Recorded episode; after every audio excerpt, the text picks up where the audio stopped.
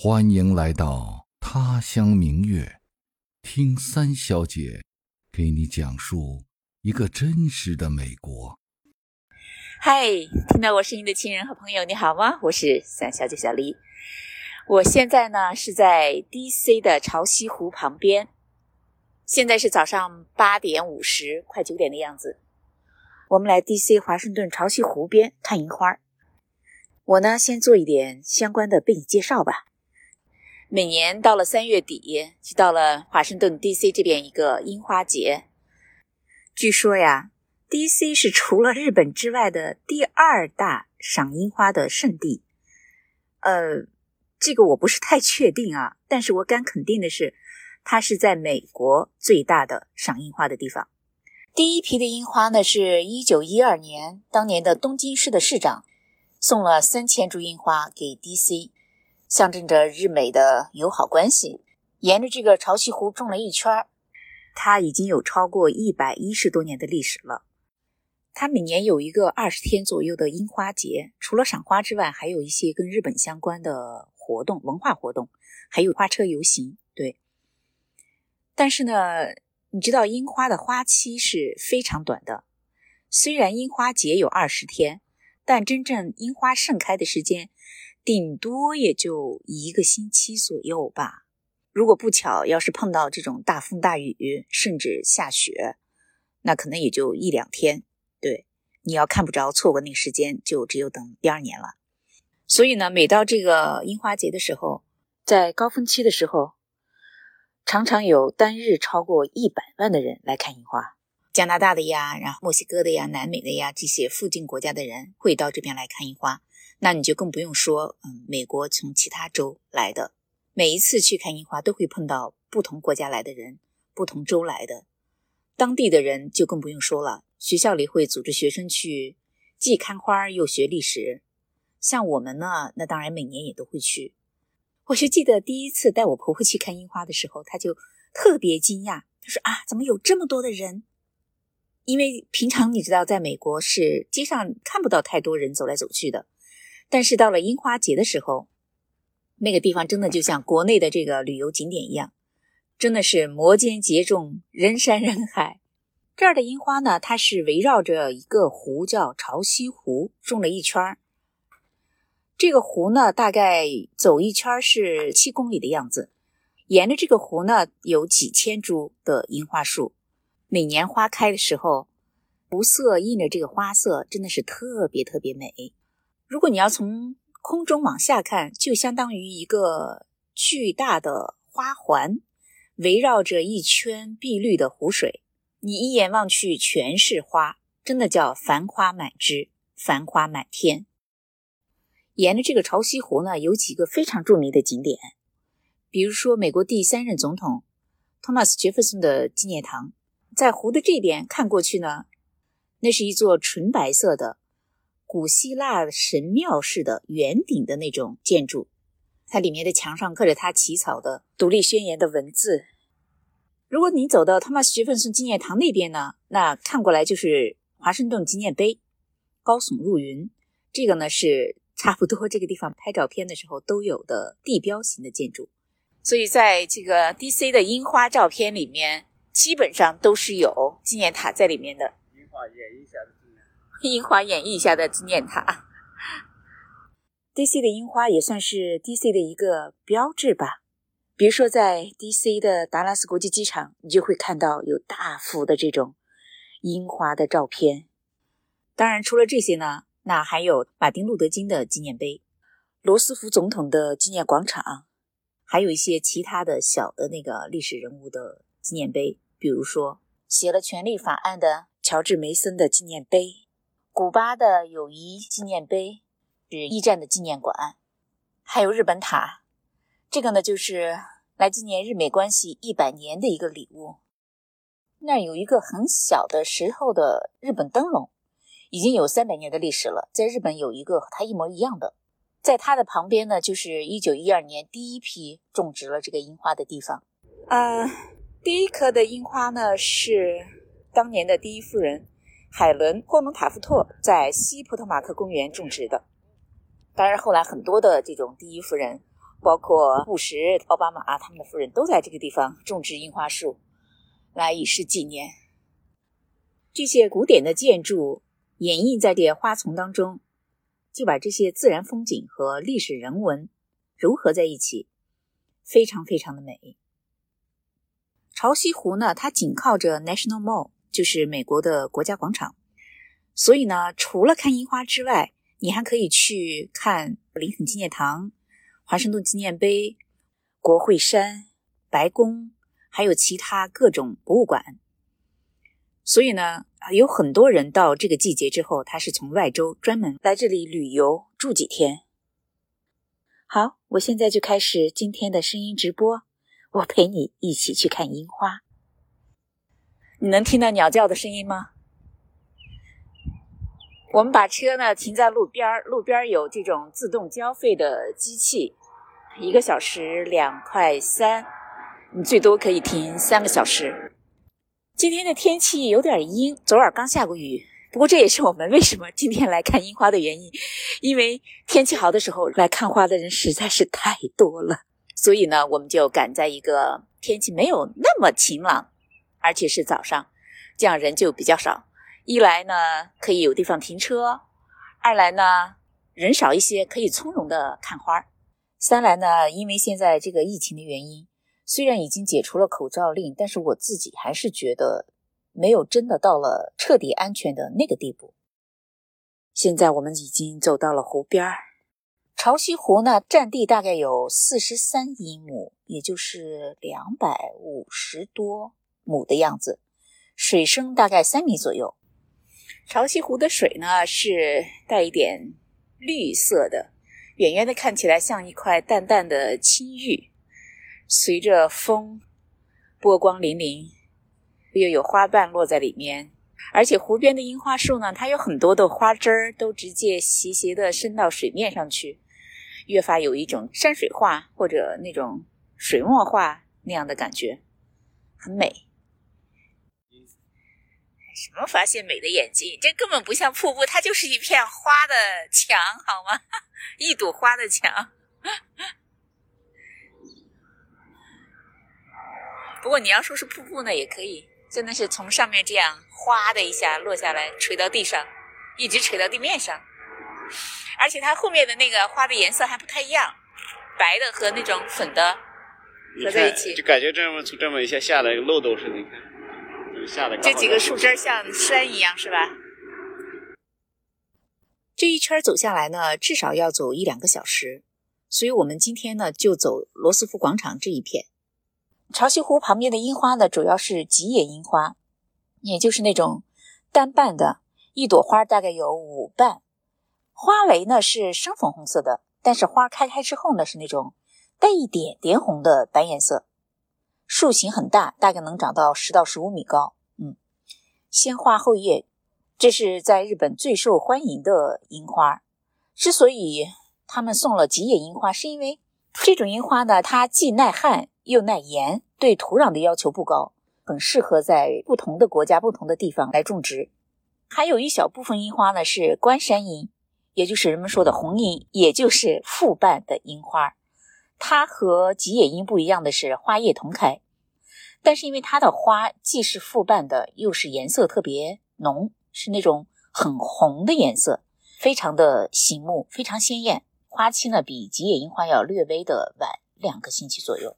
但是樱花节呢，主要还是以吉野樱花的花期为主的。通常情况下呢，樱花的这个高峰期在三月底到四月初。现在呢人比较少，嗯，可以很悠闲的看樱花。因为下雨，地上落了一层花瓣儿，随着风来，然后有一些花瓣儿飞飞扬扬的落下来，有一点像《红楼梦》里面黛玉葬花时候的那个情景。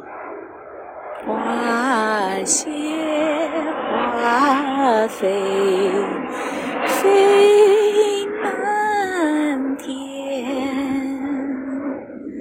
过呢，没有像黛玉那么忧伤。反倒让人想起了“春红不是无情物，化作春泥更护花”。哎，你能听到飞机的声音吧？DC 的里根机场就在这个河对面，嗯，离这特别近。时不时就有飞机从头顶飞过去，声音特别大。看樱花的这一片呢，有很多人啊，当然除了像我们这样专门来看樱花的，还有很多跑步的人。我们现在走到了罗斯福广场，呃，罗斯福呢是第三十二任美国的总统。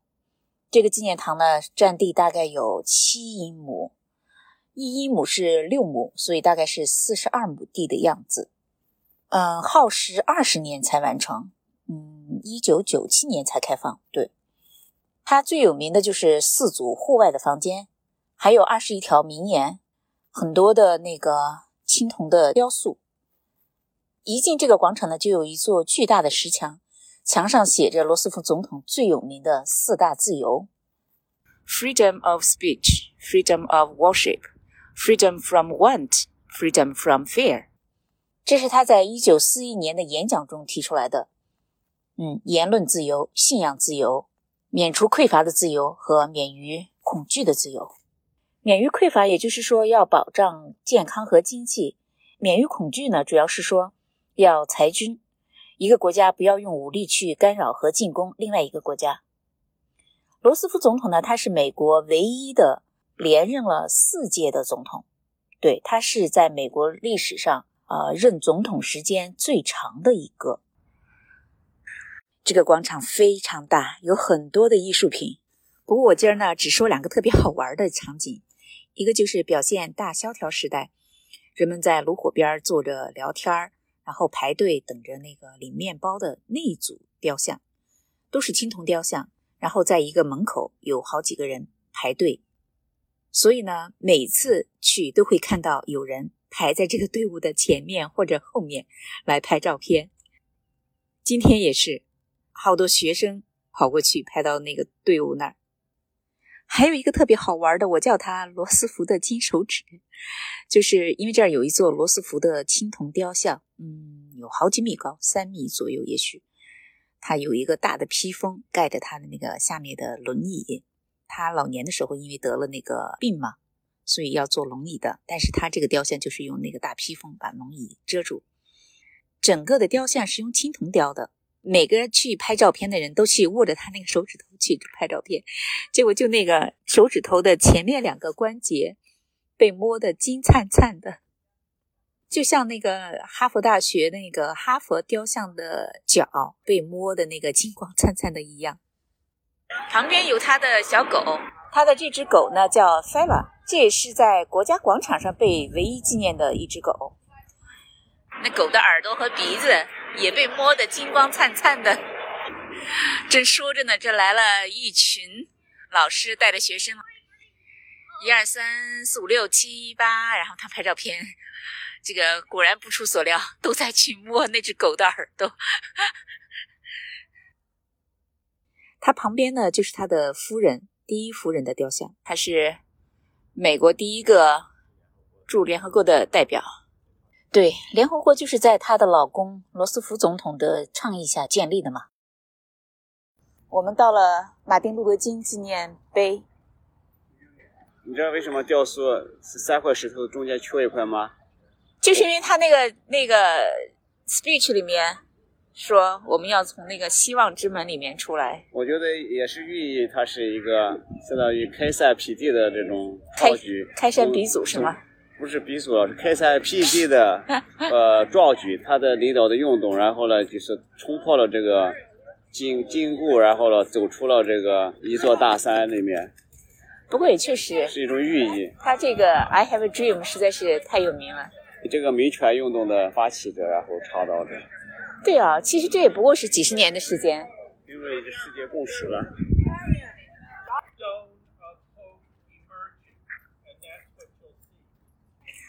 今天好多学生来呀！我们在马丁路德金纪念堂这儿又碰到了一波学生，有老师在给学生讲历史，我在旁边蹭着听了几分钟。老师给学生讲马丁路德金的雕像为什么小腿以下是嗯没有完全雕出来的，它是有寓意的，意思是说他们这个民权运动呢还没有完成，需要就现在的孩子们他们长大以后接着去完成这个使命。嗯，每次我看到他的雕像，都会想到他特别着名的那个演讲，就是 "I have a dream"。我要给你们听几句他的原声。I have a dream that one day this nation will rise up and live out the true meaning of its creed.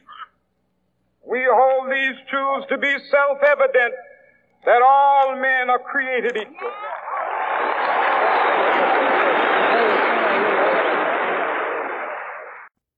他的大概意思是说，我有一个梦想，我的梦想是有朝一日，人人生而平等。嗯，特别振奋人心。我们现在快走到日本塔了。哎，你看这樱花树都已经好老了，它那个树干全都露出来了，真的好老好老。你看里面这个枝干都朽了，它那个树根在地上盘根错节的。而树上的这个瘤子，那树上面都覆满了这种青苔。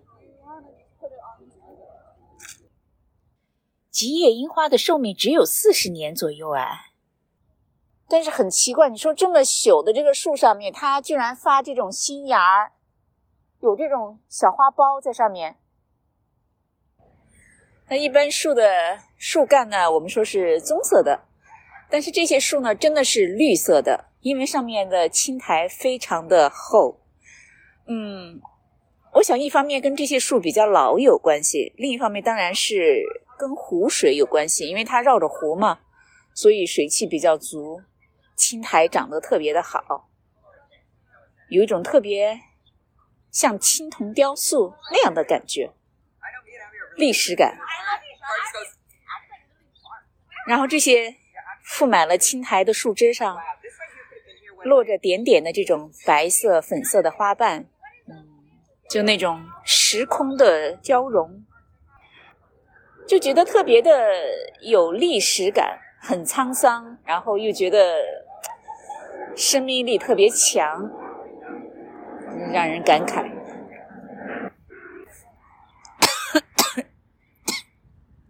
春天意味着樱花又开了。也意味着花粉过敏、痛苦流涕的季节到了。今天呢，天儿比较阴，呃，没有看到这些来拍婚纱的人。以前我们经常会碰到，嗯，在这个季节到这儿来拍婚纱照的，经常会看到穿着和服、打着日本那种小油伞的女孩子，在这里面拍照片。有很多人在这儿拖家带口来聚餐的，你会看到那个樱花树下，他们铺一张毯子。嗯，带着那个很多吃的喝的，然后一起来的，还有人真的做那种 cosplay，特别好玩。他们穿着那种动画里的服装，特别乐。很多人穿戴呢，也都是和这个花的颜色很 match，就是很合。我看到有穿着粉色上衣、深紫色裙子的印度的小姐姐，还有穿着浅粉色和浅紫色合起来的那种大衣。和同色的长裙的白发的老妈妈，到处都是花儿，花丛里到处都是拍照片的人，让人想起了那个最有名的那首诗，崔护的“人面桃花相映红”。虽然这不是桃花了，但是确实也是有这样的意境。我刚看到一个特别漂亮的、有气质的金发小姐姐，穿着长长的棕色的风衣。驼色的长裙、高跟鞋，双手插兜，又高挑又漂亮。然后在这个很阴的这一天，然后独自在这漫步，像一幅画一样。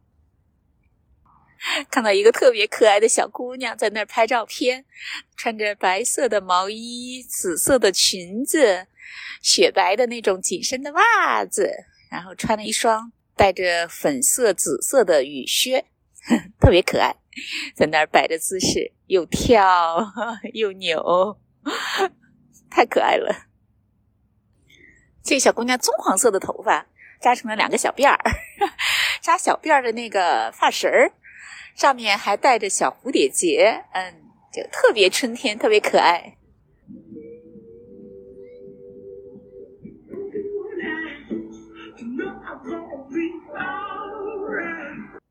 哎，你听见了吗？有音乐。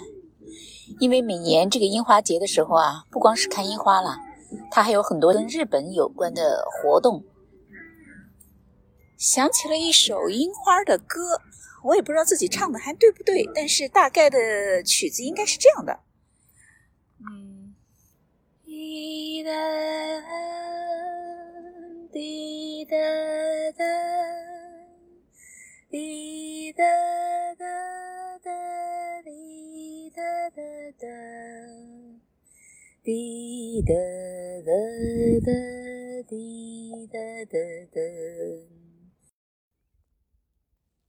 这首歌的歌词呢是这样的：樱花啊，樱花啊，阳春三月晴空下，一望无际是樱花。看花啊，看花啊，快来看花啊！这首歌呢其实是很伤感的一个调子，因为樱花在日本的这个文化里面，它象征着美好，但是易逝。就不由得让人感慨：逝者如斯夫，林花谢了春红，太匆匆。就是告诉人们，美好的东西都是短暂的，我们要珍惜它，在趁着花盛开的时候，赶紧去看花，就珍惜当下吧，珍惜当下，珍惜最美好的这些时光。对我来说，到 DC 来看樱花，就有点像每年小时候那种去春游，也就像古代春天里的去踏青。某种仪式感更强一些。每年到了这个季节，风轻日暖，花开，又是一个春天，一个新的希望，一个新的开始。